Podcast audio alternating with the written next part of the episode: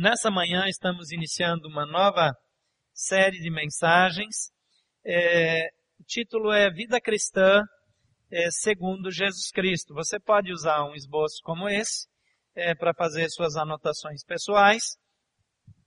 Essa série de mensagens está baseada no Sermão da Montanha, ou Sermão do Monte, como é mais conhecido. E nós vamos é, com essa série até o dia 9 de outubro. Então, é, vamos tratar mais ou menos é, é de toda essa importante instrução que Jesus Cristo nos deu. Porque hoje a igreja de Jesus Cristo tem se descaracterizado. Infelizmente, nós enfraquecemos o ensinamento bíblico. Jesus veio a esse mundo numa época e num contexto em que as pessoas estavam, é, haviam enfraquecido a lei de Moisés é, por meio da religiosidade dos fariseus. Eles conseguiram é, é, deturpar aquele ensinamento é, é mosaico e, e torná-lo apenas num amontoado de leis e de regras. Agora nós fazemos a mesma coisa com o Evangelho de Jesus. Nós vivemos é, de uma forma que ah, é muito difícil que um não cristão veja uma diferença significativa. Nós nos esforçamos para ficar parecidos com as pessoas de fora. O apóstolo Paulo, lá em Romanos, capítulo 12, ele diz, não vos conformeis a esse mundo, não tomem a forma desse mundo, não se adaptem a esse mundo, mas transformem-se pela renovação da vossa mente. Quando a nossa mente, ela é ajustada ao processo mundano de viver, ao jeito mundano de viver. Então nós não vemos mais nenhum problema em fazer as coisas que o mundo faz. Então nós entramos naquele processo de que tudo é normal, de que tudo é tranquilo, que afinal de contas é assim mesmo. E morando numa cidade como a nossa, há um desafio muito maior. Porque, a começar pela atitude dos governantes, dos líderes, fazer as coisas é, de um jeito irregular é normal. O irregular é regular. O errado é certo. E nós entramos nesse negócio e daqui a pouco nós achamos que é assim mesmo. Se não for assim, nós nunca vamos conseguir nada. Se não tivermos a mesma atitude ímpia lá no trabalho, não vamos crescer. Se não é, fizermos vista grossa para aquilo que está errado, nós vamos ter problemas. Mas Jesus ele apresenta um conjunto de critérios e valores que surpreenderia muito cristão. Porque o, o Evangelho, a parte mais conhecida do Evangelho, provavelmente é esse sermão da montanha. Mas sem dúvida é também o mais negligenciado. Tem muita gente que se opõe a essas instruções. O George Bernard Shaw, Certa vez ele descreveu o Sermão da Montanha como uma explosão impraticável de anarquismo e sentimentalismo. O filósofo alemão Friedrich Nietzsche, mais conhecido no Brasil como Nietzsche por causa da influência eh, da língua inglesa, então os americanos distorceram a expressão e a gente copiou. Eh, ele disse que é, o Sermão da Montanha, ele, sobre o Sermão da Montanha, ele escreveu que a moralidade cristã é a mais maligna forma de toda falsidade. O humanista John Herman Randall, ele estava disposto a reconhecer que Jesus era verdadeiramente um grande gênio da moral. Mas ao mesmo tempo ele estranhava como um carpinteiro galileu pudesse é, ter enunciado a última palavra em ética humana em seu trabalho A Religião no Mundo Moderno. Porém, muitas pessoas têm apreciado essa palavra, essa instrução, porém, a despeito de quantas vezes pregamos, quantas vezes é, nós mencionamos e, e citamos como um valor, a Bíblia é claramente negligenciada nesse ponto. Grande parte do protestantismo evangélico tem separado a vida em duas áreas distintas, a pessoal e outra social. Para eles, a ética do sermão da montanha é destinado a conduzir somente os relacionamentos pessoais. Eles consideram impossível aplicar preceitos desse sermão eh, nos negócios e também no governo. Se a gente olhar um pouquinho, o Sermão da Montanha, ele foi primeiramente dirigido a um mundo no qual fariseus tinham conseguido drenar o significado da lei e simplificar de tal maneira em regras eh, que a lei havia se tornado uma escravidão. Agora, o mundo que nós vivemos, ele é um mundo daquela época piorado. A deturpação, ela só cresceu. A imoralidade cresceu. A corrupção cresceu. É cada vez de maior urgência que nós examinemos os princípios que Jesus ensinou e que nós coloquemos isso em prática como igreja de Jesus Cristo, sob pena de não termos autoridade para falar. A igreja de Jesus Cristo, infelizmente, ela tem perdido a sua autoridade profética. Ela já não é mais uma referência. Durante alguns anos, foi feito um ataque muito forte à igreja católica, porque a igreja católica se opõe formalmente, frontalmente, à homossexualidade. Com isso, todas as, todos os pecados da igreja e do clero foram denunciados na televisão. Em especial, a pedofilia. A pedofilia e a homossexualidade dentro eh, do clero foi é, exposta para todo mundo. Por quê? Porque era uma instituição fechada, conservadora, que se opunha à nova moralidade. O exército foi pressionado para começar a aceitar é, homossexuais nos seus quadros. Por quê? Porque o exército também era uma resistência. Os ataques não foram muito intensos contra a igreja evangélica, porque ela já estava desmoralizada. Porque a nossa postura não tem servido de inspiração para ninguém. Observem que eu não estou aqui criticando homossexuais. Homossexuais são pessoas pelas quais Jesus morreu, eles precisam de amor, de cuidado, de relacionamentos como todos nós. Mas quando nós tentamos estabelecer novos padrões de conduta moral na sociedade, a referência deveria ser a igreja. E não é mais. Eu e você deveríamos ser pessoas que quando chegam num ambiente, as piadas indecentes param. Mas infelizmente muitos cristãos são os que estão contando essas piadas. Por nossa causa, a televisão deveria é, pensar duas vezes antes de passar, exibir novelas e filmes imorais. Mas quando está terminando a novela das oito, o povo não vai para a igreja para a reunião de quarta-feira para não perder a novela.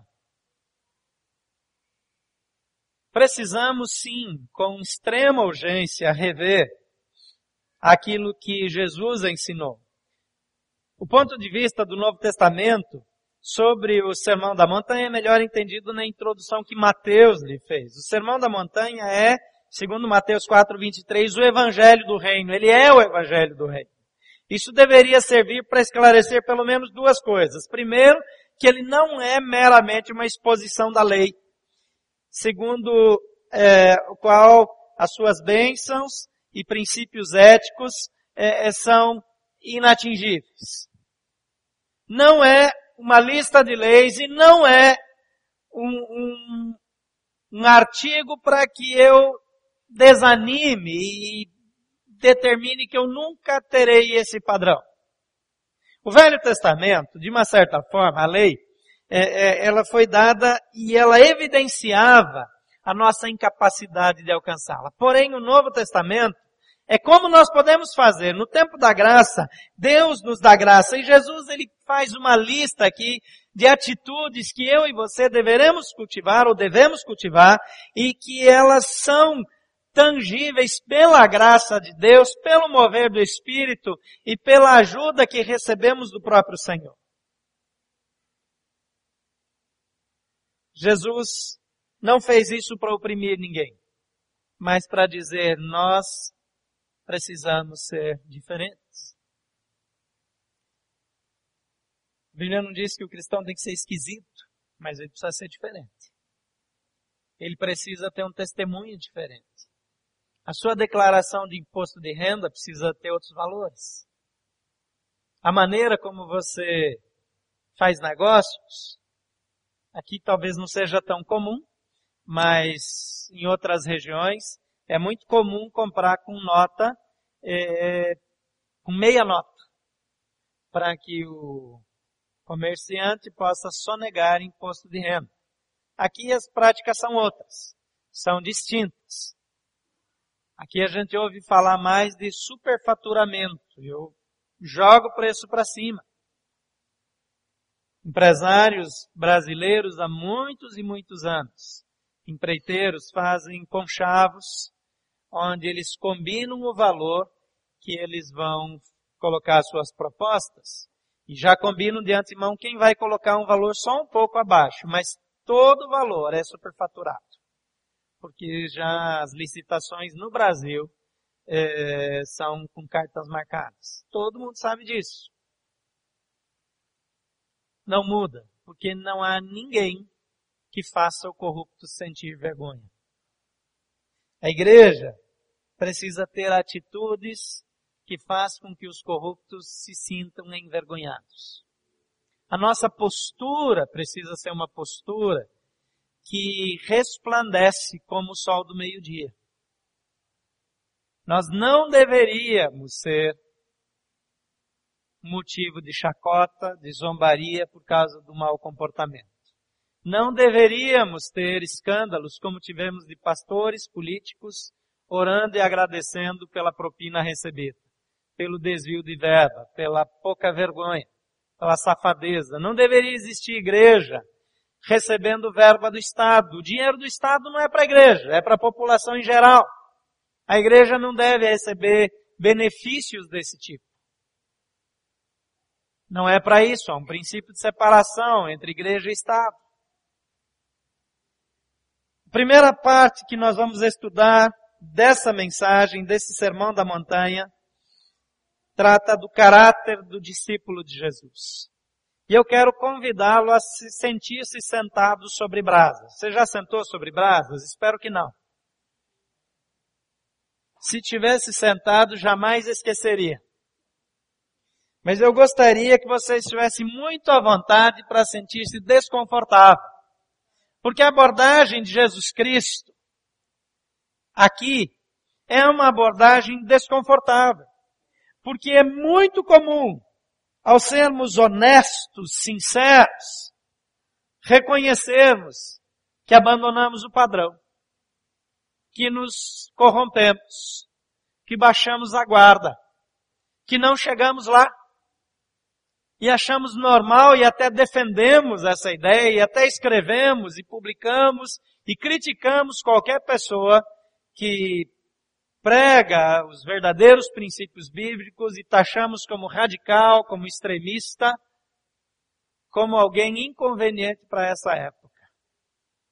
Somos chamados para uma vida de incompreensão. E os profetas sempre foram perseguidos, às vezes mortos. Então não é surpresa que hoje também sejam criticados. Mateus capítulo 5, versículo 13 a 16. Vocês são o sal da terra. Mas se o sal perder o seu sabor, como restaurá-lo? Não servirá para nada, exceto para ser jogado fora e pisado pelos homens. Vocês são a luz do mundo. Não se pode esconder uma cidade construída sobre um monte. E também ninguém acende uma candeia e a coloca debaixo de uma vasilha.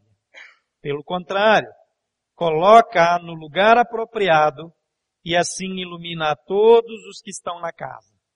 Assim brilhe a luz de vocês diante dos homens, para que vejam as suas boas obras e glorifiquem ao Pai de vocês que está nos céus.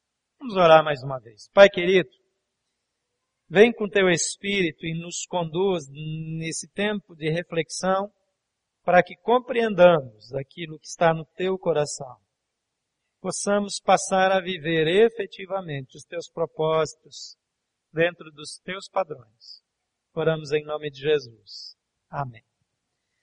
Eu vejo aqui algumas marcas do verdadeiro discípulo de Jesus registradas nesses poucos versículos. O texto começa dizendo, vocês são o sal da terra. Naquele tempo de Jesus, em que não havia geladeira, alguns alimentos eles precisavam ser conservados com sal. É, ontem eu fui comer um churrasco lá é, por culpa do Oswaldo, com a família do Jason. Oswaldo, você precisa vir mais seguidamente para cá. É, tem sido abençoado com a visita de vocês. E eles trouxeram junto para assar uma carne de sol. Eu aprendi a gostar demais de carne de sol, embora aqui lá no sul não se use carne de sol, se use o charque. A diferença da carne de sol e do charque é que uma seca teoricamente no sol. Essa carne de sol aqui não toma mais sol, né? Mas a original tomava sol. É uma carne salgada, exposta ao sol, desidrata por causa do sal e o sal também é um conservante. O charque, a diferença é que ele é defumado, então ele fica na fumaça, é um processo exatamente o mesmo. Agora, naquele tempo, isso era de extrema importância. Porque o sal era esse conservante. Então a falta de sal podia significar falta de alimentos em determinado tempo, em determinada época do ano. E o cristão é esse desinfetante moral da sociedade. É aquele que permeia a sociedade e a transforma. Agora nós podemos dizer, o Brasil vai mudar quando ele for evangélico. Conversa. Você não coloca um quilo de sal para um quilo de carne ou um quilo de arroz. Já pensou? Meio a meio. Não é um pouco de sal para uma quantidade bem maior de alimento. Então, se nós formos sal com tempero, com sabor, um pouco de sal vai purificar, vai, vai dar sabor, vai é depurar moralmente uma grande quantidade de pessoas. Então você vai ser influência na escola, na universidade, na sua repartição, na sua família, em todos os lugares. Então a primeira marca do verdadeiro discípulo de Jesus que eu vejo aqui é que ele impede a proliferação da imoralidade. Pode anotar aí impede a proliferação da imoralidade. Agora, se a imoralidade continua crescendo, tem algum problema com os imorais? O problema está no sal, que não salga. O problema está em mim, em você, em nós que estamos aqui nessa manhã. O problema não é daqueles que passaram a noite fazendo farra e que agora estão dormindo, alguns com dor de cabeça porque beberam demais.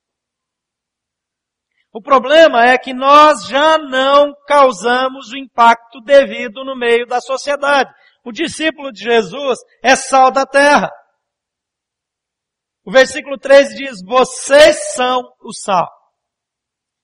Mas se o sal perder o seu sabor, como restaurá-lo? não servirá para nada, exceto para ser jogado fora e pisado pelos homens.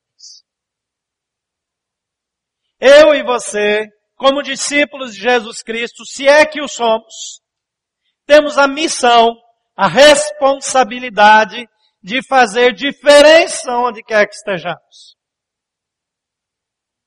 Eu fui para o casamento do Fábio e da Juliana lá em Fortaleza. Fábio tá aí? Tá aí, Fábio e Ju? Eu fiquei tão feliz no casamento deles, porque foi um casamento, além de muito bonito, o Fábio estava normal, como de costume, mas a noiva estava linda. É, mais uma vez eu vi como Deus ama os seus filhos e abençoa. Eu não sei como é que é o amor de Deus pela Juliana, mas pelo Fábio eu tenho certeza que é muito grande. Em determinado momento lá da cerimônia, é, na, na, na hora da recepção, a banda evangélica, de rótulo, evangélica não sal, começou a cantar uma música lá indecente que, que é vergonhosa, até para não cristão. E eu estava lá perto do, do Fábio da Juliana, e ela virou e disse, você viu o que, que estão tocando? E logo ela chamou a pessoa que estava ajudando eles e falou lá, manda parar com essa música e tocar música séria. Quando eu sou sal, eu sou sal. Não tem compatibilidade. A imoralidade e a indecência são incompatíveis com a prática do cristianismo. Isso é quando eu estou na minha reunião com amigos. Isso vale quando eu estou é, é, no meu trabalho. Isso vale quando eu tenho a oportunidade de denunciar ou fazer vista grossa para uma situação irregular. Isso vale quando eu vou ter algum benefício financeiro. Isso determina como e onde eu vou comprar minha casa, quanto eu vou pagar pelo carro. Tinha uma época que comprar e vender carro era um grande negócio no Brasil. Hoje está meio caído. Vende-se muito. Eu sei que esse povo que vende carro ainda ganha muito dinheiro. Mas houve um tempo que era ainda melhor. E tinha uma prática lá que eles pegavam aqueles carros velhos, detonados, que ainda se usavam muito no Brasil, em muitas cidades brasileiras ainda são usados, e faziam uma maquiagem lá com aquela massa plástica que usavam para disfarçar. Às vezes colocavam fibra de vidro é, fibra, não sei se é fibra de fibra, né?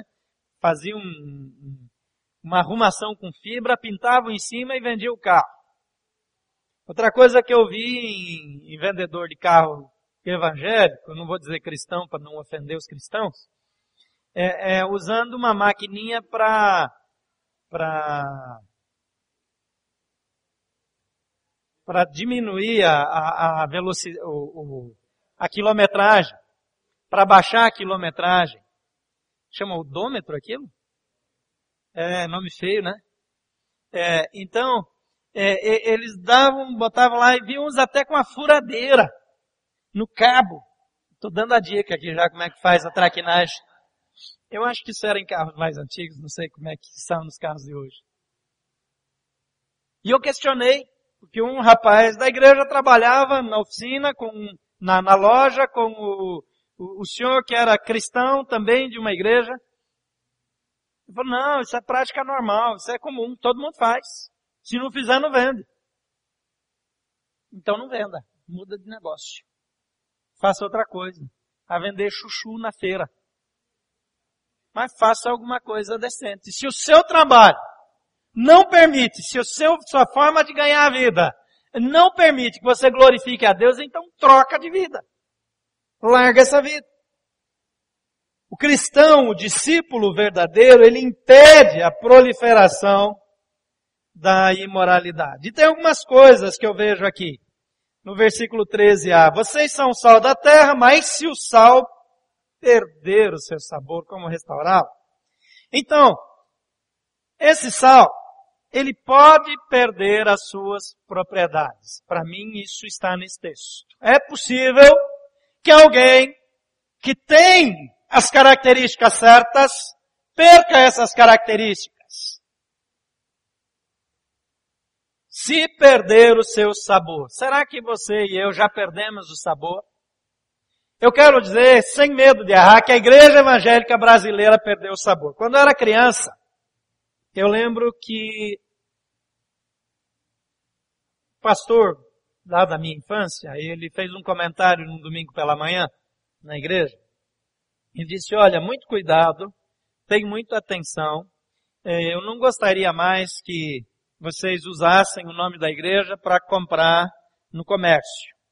Porque algumas pessoas estão dizendo que são da igreja para ter crédito. E depois não pagam. E eu sei que nenhum membro da igreja vai fazer isso. Mas tem pessoas não cristãs que estão fazendo, eu já chequei, não foi ninguém da igreja, mas ele foi lá dizendo que era dessa igreja e a loja vendeu no crediário para ele. Igualzinho hoje em dia, não é? Há anos atrás, isso já vai algum tempo no MAP em São Paulo, tinha lá um mural para quem quisesse ver, não vendemos no crediário para pastores. Isso já tem uns 10 anos. Embaixo dessa frase tinha uma lista de cheques sem fundo dado por pastores evangélicos. Esse sal pode perder o sabor. Segunda coisa que eu vejo aqui é que se for contaminado, perde a utilidade. Diz aqui, não servirá para nada. Deixa eu falar uma coisa para você, olha aqui para mim. Se você não é um cristão genuíno, se você não dá bom testemunho, se você não vive a verdade do evangelho, como cristão você não tem valor nenhum. Perde a utilidade. Ou é, ou abandona, ou veste a camisa, ou vai embora para casa e vai brincar de outra coisa. Seguir Jesus é coisa para gente que assume o compromisso sério com Deus. Não é para fazer de conta, não é para receber alguma bênção eventual. As bênçãos virão e virão em grande quantidade, porém, você só tem utilidade, você só tem valor no reino se é comprometido de fato. Meio cristão é um pagão inteiro. Terceira coisa, é que a contaminação espiritual atrai ou provoca desprezo e humilhação. Não servirá para nada, exceto para ser jogado fora e pisado pelos homens. Essa é uma boa metáfora. Esse sal, que não tinha sabor, ele era jogado no caminho onde as pessoas passavam, para impedir que crescesse mato e, e as pessoas andarem é, bem é, é, naquele caminho. Cristão, membro de igreja, membro da terceira igreja batista de Brasília, ou se você preferir, membro da terceira igreja batista do plano piloto, que não tem um compromisso sério com Deus, que não pratica as verdades do evangelho, o efeito é que acabará por ser humilhado e pisado pelos homens. E aí depois ele ora e chora e diz, Deus, como é que o Senhor permite isso para um filho seu? Porque é sal sem sabor. A Bíblia prevê sofrimento para cristão genuíno. Mas a Bíblia também diz que ninguém vos persiga, porque vocês merecem ser perseguidos. Porque se sofrer, porque merece sofrer, não tem valor nenhum. O sofrimento que vem como efeito de uma vida cristã reta e justa, ele é digno, ele honra a Deus. Mas sofrimento que vem porque fez coisa errada, porque se vendeu, porque se envolveu em conchavo, porque fez coisa que não devia ter feito, não traz benefício algum. Segunda característica do discípulo de Jesus Cristo, o verdadeiro discípulo que eu vejo aqui, é que ele orienta as decisões significativas da sociedade. Orienta as decisões significativas da sociedade. A primeira marca do verdadeiro discípulo que eu vejo aqui é que ele impede a proliferação da imoralidade. Em segundo lugar, ele orienta as decisões significativas da sociedade. Não são todas as decisões, mas as mais importantes. Mateus 5,14 diz, vocês são a luz do mundo e não se pode esconder uma cidade construída sobre um monte. Eu e você precisamos fazer diferença. Se você trabalha lá com senador, com deputado, com ministro, você precisa influenciá-lo. Onde você trabalha, você precisa ser uma influência. A igreja tem que ter posição clara sobre os grandes temas, as grandes discussões da sociedade. Ela deveria ser consultada, ouvida, ela precisa estar presente, ela precisa produzir os valores da sociedade. Algumas observações sobre isso. Em primeiro lugar, a, a sua vida é a única luz que os não cristãos têm. A sua vida é a única luz para o mundo. As pessoas que não conhecem Jesus, sabe que Bíblia elas leem? A única Bíblia que elas leem é a sua vida. E se a sua vida, Bíblia está cheia de livros apócrifos, eles não têm nada para aprender com você. A única Bíblia que o mundo lê é a sua vida. Já parou para pensar nisso? Não adianta você ter um sermão não adianta você ficar nas esquinas, como a gente vê de vez em quando alguém numa esquina em alguma cidade aí, falando, gritando bem alto, e as pessoas vão passando como se nada tivesse acontecido. Mas as pessoas que andam com você, o jeito que você cuida da sua esposa, o jeito que você cuida do seu marido, a maneira como você namora, a maneira como você faz seus negócios, essa é a Bíblia que o povo lê. Vocês são a luz do mundo. Segunda coisa aqui é que se você for luz, você jamais passa desapercebido. Aliás, você nunca vai ficar numa posição incógnita. Não vai ficar no ostracismo. Deus evidencia a sua vida. O salmista escreve: O meu prazer é, está naqueles que são fiéis. Estes são os notáveis em quem eu tenho prazer. Os cristãos são chamados para ser pessoas notáveis, pessoas de impacto, de influência, que promovem transformação. Você é a luz. E a Bíblia diz: se a sua luz for trevas, que grandes trevas serão.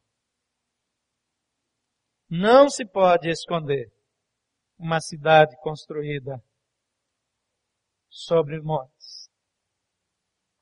Terceira marca do discípulo verdadeiro que eu vejo aqui é que ele ocupa posição estratégica diante dos homens. Talvez você sempre é o último mas você tem que ser estratégico. Quantas vezes nós só nos empenhamos em crescer por conta de salários melhores, de cargos comissionados, de desenvolvimento na carreira. Isso é bom, é saudável. Se você é alguém que está crescendo na sua carreira, agradeça a Deus, dedique mais. Mas a sua posição estratégica não é só para que você ganhe mais. Para que você testemunhe mais. Para que as pessoas sejam mais influenciadas. Qual é a nossa postura? Como as pessoas nos veem? Versículo 15 de Mateus 5 diz, e também ninguém acende uma candeia e a coloca debaixo da vasilha pelo contrário, coloca no lugar apropriado e assim ilumina todos que estão na casa.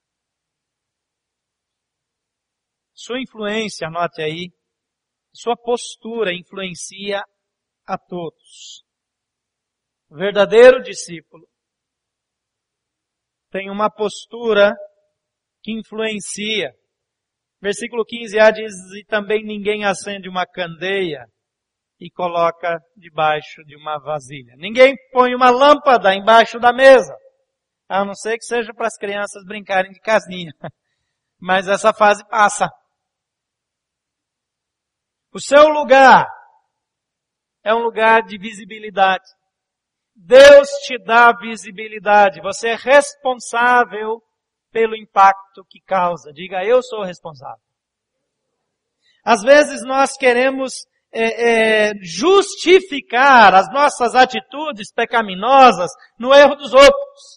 Ah, não, é porque aquela pessoa errou contra mim. Aquela igreja fez tal coisa, aquele líder, e daí eu me acho no direito de, de amaldiçoar a noiva de Cristo. Eu falo mal da noiva do homem. Isso é insanidade. Jesus Cristo é o noivo. Então trate bem a noiva, não seja tolo. Tem falhas na igreja? Lógico que tem. Falhas na liderança? Lógico que tem. Isso não é desculpa para você enterrar seus dons espirituais. Quem deu seu dom não foi seu líder, foi, não foi a igreja, foi Jesus Cristo. Por meio do Espírito Santo. Então uma coisa não tem nada a ver com outra, não seja criança na fé. Amadureça. Eu não brinco mais, eu não dou mais o dízimo, eu não faço mais. Você está retalhando a Deus pelas coisas que as pessoas fazem. É, é, é falta de cabeça. Não faz sentido. Eu ataco a quem me ama, quem me protege, porque alguém que, que não gosta de mim me tratou mal. Não faz sentido. A igreja de Jesus precisa amadurecer. Meu compromisso não é com um líder, não é com uma organização, é com o Rei dos Reis, com o Senhor dos Senhores. Eu não posso me lançar na maledicência e pecar e agradar Satanás porque eu tenho problemas com essa ou com aquela pessoa. A luz precisa estar diante de todos. E se ela está no lugar certo, a influência é a influência certa. A sua eficácia, em segundo lugar, depende de sua posição. Se você está fazendo aquilo para que você foi criado, você é eficaz. Se você não faz aquilo para que você foi criado, você é inútil. É ruim falar desse jeito. Pensar desse jeito. Mas Deus te deu um ministério para que você exerça uma posição. A negligência nessa área é pecado e glorifica as trevas e impulsiona o reino de Satanás. É como um jogador que entra em campo com seu time e ele não faz o que ele sabe fazer porque ele está de bico com o técnico. Ele prejudica o time inteiro e favorece o inimigo. Ele não só prejudica o time dele, mas ele joga no time do inimigo, porque ele dá ao inimigo uma vantagem sobre o time. Quem não joga no time de Deus, joga no time do diabo. Quem enterra seus dons, joga no time do diabo. Quem deixa de fazer aquilo que Deus mandou, está em pecado. Aquele que sabe fazer o bem e não o faz, comete pecado. Não tenho alternativas na minha vida a não ser servir ao Senhor. Isso me dá prazer, me dá alegria, me dá satisfação. Do contrário, eu perco a função. Quantos líderes ao longo da história perderam a liderança porque a sua liderança se tornou irrelevante, porque entraram em conflito e se recusar a exercer o seu ministério? Guarde a sua coroa. Em quarto lugar, a quarta marca do verdadeiro discípulo é que ele reconhece e cumpre a sua missão no mundo. Mateus 5,16 diz assim, brilha a luz de vocês diante dos homens, para que vejam as suas boas obras e glorifiquem ao Pai de vocês que está nos céus. Talvez agora você já comece a entender melhor aqueles que crucificaram Jesus. Alguém que fala esse tipo de coisa, não é tão má ideia pendurar ele numa cruz. Porque a gente é muito rápido para criticar as pessoas que mataram Jesus, mas ele tinha um discurso desconfortável. As palavras dele muitas vezes eram perturbadoras. Ele também era um encorajador. Ele também era o que curava. Ele também estendia a mão, mas ele também trazia perturbação. Mas é uma perturbação saudável, que gera crescimento, maturidade, vida. Discípulo de Jesus reconhece e cumpre a sua missão no mundo. Mateus 5,16 diz assim brilha a luz de vocês diante dos homens, para que vejam as suas boas obras e glorifiquem ao Pai de vocês, que está nos céus. Assim brilhe a luz de vocês diante dos homens, para que vejam as suas boas obras e glorifiquem ao Pai de vocês que está nos céus. A primeira coisa aqui é que a sua vida reflete a glória de Deus. Você pode dizer isso com convicção, que a sua vida reflete a glória de Deus ou nem tanta convicção? Será que o meu dia a dia de fato reflete a glória de Deus? Diz assim, brilhe a luz de vocês diante dos homens. A sua luz brilha diante dos homens. A pergunta é, é a luz que vem de Deus ou não? Você é uma referência. Você é alguém estratégico. Você é a pessoa que Deus escolheu para ser agente de transformação. Não há outro projeto. Em segundo lugar, o seu testemunho promove a salvação dos perdidos. O versículo 16 diz, para que vejam as suas boas obras e glorifiquem ao Pai de vocês que está nos céus. Quando a minha vida reflete a glória de Deus, as pessoas veem as minhas boas obras. E isso leva elas a também glorificarem a Deus. Idealmente, só glorifica a Deus quem anda com Deus. Entretanto, até mesmo aquelas pessoas que não andam com Deus, elas se aproximam quando começam a reconhecer a glória de Deus. Então a glória não é para mim, não é para você. A glória não é individual para cada um de nós, mas é a glória do Senhor. Deus nos chama para uma vida nova. O sermão da montanha, ele não pode ser vivido ou praticado pelos não cristãos, só por aqueles que nasceram de novo. Mas eu e você podemos andar e viver com Jesus Cristo.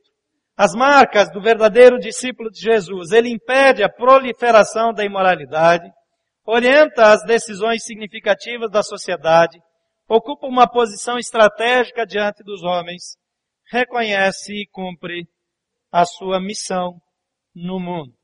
Como anda o cumprimento da sua missão? Quantas pessoas você tem influenciado? Quando foi a última vez que você levou pessoalmente alguém para Jesus? Você orou com aquela pessoa, ela entregou a vida para Jesus e começou uma nova vida. Quantas são as pessoas com as quais você se encontra para influenciá-las em prol do Evangelho? Porque nós temos vários compromissos na agenda. Compromisso por causa do trabalho, fora do horário de trabalho, mas eu preciso manter determinadas relações sociais para que eu continue prosperando. Eu preciso que determinadas é, festas é, vejam que eu estou presente. Eu preciso fazer determinadas festas e convidar determinadas pessoas. Ok, tudo isso é compreensível. Preciso pagar certos almoços. Preciso. Mas quanto da sua energia, do seu tempo, do seu dinheiro, estão investidos em gente que você está cuidando no cumprimento da sua missão? Você está sendo fiel com o ministério que recebeu do Senhor Jesus por meio do Espírito Santo? Ou você se recusa a cumpri-lo para punir a igreja? Ou para punir o pastor? Ou para punir os seus pais? Ou para se vingar de alguma maneira. Qual é a maneira que você gasta a sua vida e o seu tempo no reino?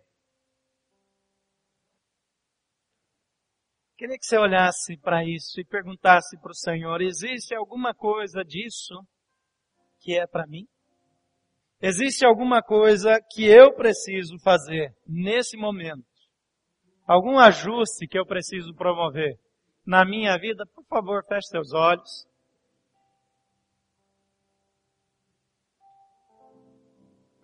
Sermão da Montanha não foi simpático para uma grande multidão naquela época. Os desafios do Senhor Jesus, às vezes, precisam nos inquietar. Precisam até nos irritar. Mas precisamos voltar para Ele e dizer, Senhor, disso o que é para mim. Qual é a minha parte? A Bíblia diz que quando eu erro, eu preciso me arrepender. Arrependimento significa mudar de vida, mudar de direção, mudar de postura, andar num outro caminho. Existe alguma coisa da qual você precisa se arrepender? Fale com o Senhor agora. E diga, Senhor, eu preciso, preciso mudar. Depois diga, Senhor, eu quero mudar. Eu decido mudar.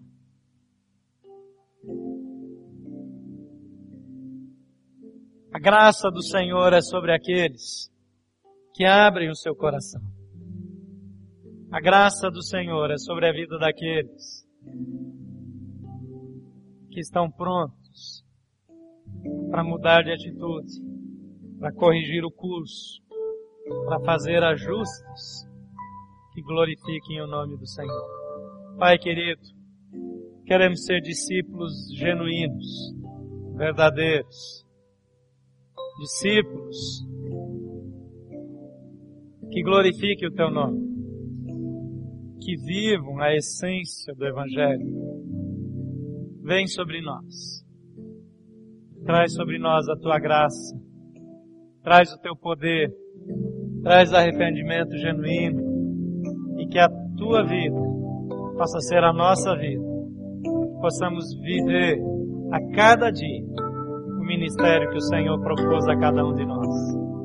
Que o Senhor mesmo nos guie e complete aquilo que vem do teu coração para os nossos corações. Em nome de Jesus. Amém.